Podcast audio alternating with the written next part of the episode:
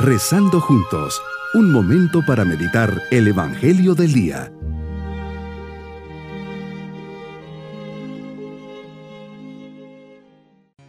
Hoy domingo de la vigésimo quinta semana del tiempo ordinario, nos unimos en oración agradeciendo este día, que nos recuerda la resurrección del Señor, día de la alegría, de la esperanza y de la nueva vida en Cristo. Por eso le decimos, Señor, es por tu resurrección por quien mi vida es siempre nueva, una creación nueva que nace de tu poder redentor. Tu gracia es capaz de renovarme cada instante. Si te he fallado, si te he ofendido, si he caído, aquí vengo para estar contigo.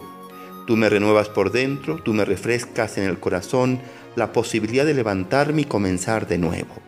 Hoy vamos a meditar en el Evangelio de San Lucas, capítulo 16, versículos 1 al 13. Hoy narras la parábola de un administrador que fue contratado para administrar los bienes de un hombre rico. Este hombre rico le dio la confianza, le dio este capital para administrar. Pensó que él sí lo haría y le dio la oportunidad. Lo llama para pedirle cuentas y fue acusado por haber malgastado sus bienes. Es cierto lo que me han dicho de ti, dame cuenta de tu trabajo porque en adelante ya no serás administrador. Señor, todos los hombres estamos llamados a administrar cosas. Yo administro mi casa, mi tiempo, mis talentos, mis cualidades, mis estudios, mi trabajo, mis horas de descanso. Es una realidad que me acompañará siempre, pero en el fondo yo administro algo que no me pertenece. La vida y el tiempo que me has dejado a mi cargo son tuyos y son la pauta para la eternidad.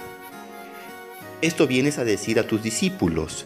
Es lo que deben hacer también ustedes para poner a salvo no el futuro terreno, que dura algunos años, sino el futuro eterno.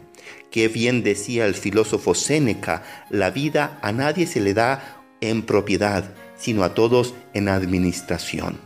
Somos todos administradores me invitas a llevar bien esta administración, a no hacer trampas como el hombre de la parábola, que aunque fue astuto se le reclama su mal actuar.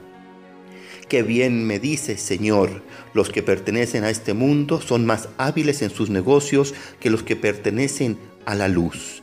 Me dice, Señor, que esta administración es un servicio que te hago por ser mi creador, un servicio a los hombres y un servicio a la naturaleza. Muchas veces me creo con derechos adquiridos, pero realmente y en definitiva dependo de ti. Qué gran peligro Jesús es administrar cosas que pasan y que el día de mañana no valdrán nada, ni la que ponemos en juego la confianza que nos has dado. ¿Cómo administro hoy mi vida? ¿Cuáles son los temas que en familia platico para una buena administración? Crecer en mi vida de fe, ser responsable, ser fiel, ser generoso, ya no pelearme tanto en casa, compartir mi fe con otros, aprovechar mi tiempo, ayudar a los demás. Estos valores y principios que cada uno administra son compartidos, enriquecidos y apoyados, son totalmente ajenos los unos de los otros. Me invitas a ser fiel en las cosas pequeñas, pues así seré fiel en las grandes. Qué gran responsabilidad tengo en mis manos, pues al final lo que recibiré es el premio eterno. Qué bien me dices, Señor, que no podemos servir a dos amos. No te puedo servir a ti y al dinero. Así es, una cosa es servirte, que es lo propio, y la otra debería servirme del dinero, como un medio y no como un fin. Para muchos, lamentablemente, el dinero hoy se ha convertido en su Dios, y eso no lo quiero ni para mí ni para mis seres queridos. El dinero bien habido está para ayudar, compartir, ser generoso y hacer la vida más amable para todos, y no para ser avaro, egoísta, encerrado en mí mismo, que perjudica y destruye la vida de los otros. Eso sí es ser un mal administrador. Mi propósito hoy es restituir lo obtenido incorrectamente. Si he hecho mal o he dañado a alguien por causa del dinero, pediré perdón y trataré de reconciliarme. Jamás dejaré que la falta o la abundancia de dinero me robe la paz y menos destruya una relación familiar.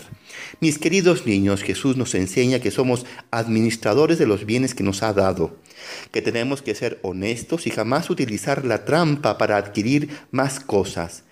Jamás debemos dejar que Jesús nos pierda la confianza y tenemos que hacer siempre las cosas bien. Nos despedimos pidiendo del Señor su bendición. Y la bendición de Dios Todopoderoso, Padre, Hijo y Espíritu Santo, descienda sobre todos nosotros y nos acompañe en este día. Que pasen bonito domingo.